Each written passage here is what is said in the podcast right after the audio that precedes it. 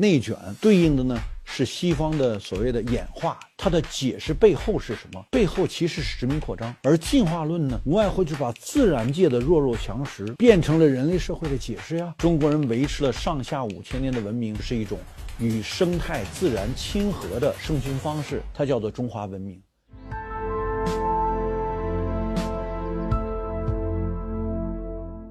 头条网友们，大家好，我是温铁军。今天跟大家讨论最近在网上引起热议的一个话题，就是所谓农业内卷化。这个不仅农业内卷化了哈，现在一热议，好像方方面面都在内卷。这个当人们引用这个概念的时候呢，我想提醒大家，其实呢，这个所谓内卷化，它和什么有关呢？和早期西方对中国的资本主义化的这个过程评价有关。从里约瑟之谜开始，人们就在讨论，为什么中国有着相当长时期的商品经济的历程，但中国却没有进入资本主义？那这本来是个西方话语，大家都知道啊。中国长期以来就是世界第一经济大国，在漫长的几千年的时间里。中国不仅是世界第一经济大国，也是世界第一出口大国，或者叫做贸易大国，并且在宋明以来，因为中国开始用大船向海外出口瓷器。如果说在这个宋明之前啊，那个陆上丝绸之路当年主要出口的是茶叶、丝绸啊等等这些少量的加工品，那个贸易量并不大。因为这个路上丝绸之路得靠骆驼去驮，再加上很多这个啊盗匪横行的这种地方，所以它的贸易总量不大。那到了一旦这个宋以以后，路上的这个运输通道被切断了，只能走海运了。那海运就大船，这一上大船，贸易量就增加了。嗯，那这个贸易量增加了，当年又是大量向啊这个海外出口呢。又没有什么东西回得来，因为中国自己呢，应该说是一个世界当时最大的人口国家，也是最大的生产经济国家，所以它的那个各个方面的需求呢，基本上在自己的这么一个庞大的大陆型的资源、气候、地理的条件之下呢，能够自我满足。大概就是从海外进点什么香料啊，比如海里的珊瑚啊，什么很少点东西。于是乎呢，出口大船回来呢，十船九空。那中国当时需要什么呢？那个需要白银，它不是个产银国，于是乎大量从海外进口呢，进口的是白银，所以叫十船九空为一船，十之白银也，就是这么个情况。那因此呢，它没有什么内卷外卷之说，它的经济方这个这个经济呢，是一个长期的自在的传统的这样一种文化形态吧。当然，因为西方人不知道，对吧？他就认为呢。你既然经济发达，你既然有这么大的贸易量，你就应该进入资本主义。那中国不进入资本主义，他就认为这是谜，嗯，于是就想办法找解释，找来找去就是啊，那看，那因为你内卷，那内卷的就是啊，你看你们这个生产方式哈，必须得这个增加劳动力，增加人口，增加人口就导致不断的分家析产，对吧？你们中国又是一个所有子女都平均分家产的这么一种社会。他把这些呢都看成是落后的，因此呢，你们就不进入所谓资本主义啊，资本主义必须集中，必须啊，这个这个产生积累。因此呢，这个内卷对应的呢是西方的所谓的演化，人家是用进化论的思想体系来解释西方的发展的，而进化论呢，无外乎就是把自然界的弱肉强食，嗯，变成了人类社会的解释呀。这东西在西方，它当然它 很大程度上说明它先进，那说明西方殖民化去扩张到了美洲大陆。那美洲人是为什么你们被消灭了呢？是因为你们落后，所以那弱肉强食呢，就是我是先进，我去改造你这个落后，那你们跟不上，你们就被消灭了。用这个东西来解释了西方的所谓进步性，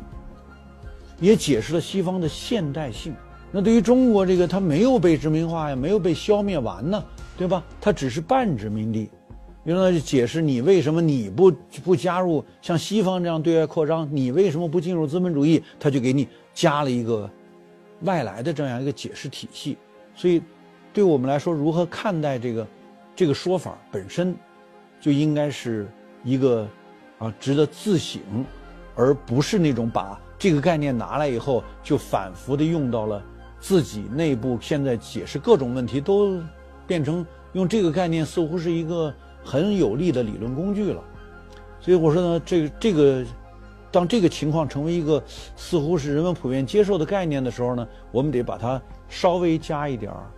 呃，说明，就告诉告诉人们呢，我们其实过去并不是所谓内卷化，这个几千年啊，这个农耕社会它有着相当的与生态环境的自洽性，也就是说，人们是在一定的生态环境所决定的浅表地理资源给定的这个资源条件下生存。那因此，人类社会作为一种生存的文化，它一定是和生态直接结合在一起的。因此，三生合一本来就是我们长期存在的一种内生的特点，就是生态决定着你的生活，决定着你的生产方式。这个这叫内卷吗？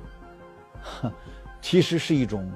人们的文生存文化跟自然之间的和谐的一种关系。它不是内卷，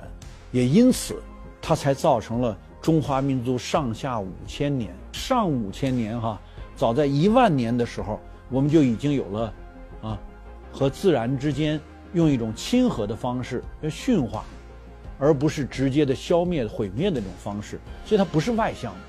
它是一个可以内生的完成一个人与自然之间和谐共生的这样一个体系的生存方式。所以上五千年就是文明了。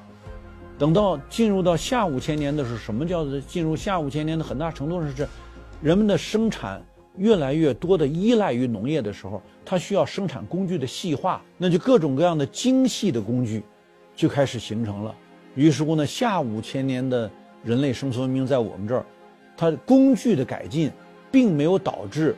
对外的那种强掠呀、屠杀呀、扩张啊，并没有导致那个，它只是把人的生活变得更为细腻了。从这个角度来看，我们得承认，啊，中国人维持了上下五千年的文明，确实是一种与生态自然亲和的生存方式，它叫做中华文明。你非得要把这种中华文明说成是不进步，啊，说成没有像西方那样走向资本主义，这你就得看看西方资本主义的所谓进化论，它的解释背后是什么？背后其实是殖民扩张。而这个殖民扩张的本源，又是因为它大量吃进了像中国这样的东方大国向它运过去的商品，就是中国尽管生产，但是中国并不是大商人，中间商是谁？是阿拉伯世界。阿拉伯世界借转用中国的商品，转用中国商品到欧洲，它在中间啊，所以它是大贸易商，所以它中间商赚了大量的钱，然后把欧洲搞穷了，然后欧洲人打白银战争，为了向中国交白银呢，打白银战争。抢啊，那抢没抢过的、打败了的，上海外去抢，那就是对南美的开拓，等等这一切，咱们把这些你说成是进步，说成是什么，对吧？当然用进化论的这套理论体系啊，这就是对西方发展的解释了。于是乎，这个东西文明的描述，乃至于所形成的话语体系，在今天。又被好像拿出来了，我就不明白。我说我们这些历史教师们，我们这些搞搞思想理论的这些人，他们在这些讨论面前，怎么似乎是没有声音的？所以迫不得已哈，我这外行恐怕不得不站出来说几句话，就是告诉大家不要过多的把这东西真当事儿，嗯，别觉得那个这些讨论好像背后就是颠扑不破的真理。我们还是把不同文明的。共生当成是一个常态，我们也不必一定说那就叫进步，那就是进化。你这就是因为内卷，你就是落后。二十一世纪的二零二一年，还拿这些东西来当成我们的话题，我们进步了吗？有意思吗？但在我这儿呢，不得不解释几句。但我实际上解释这些话的时候，味同嚼蜡。好了，不多说了，今天就解释到这儿，谢谢大家。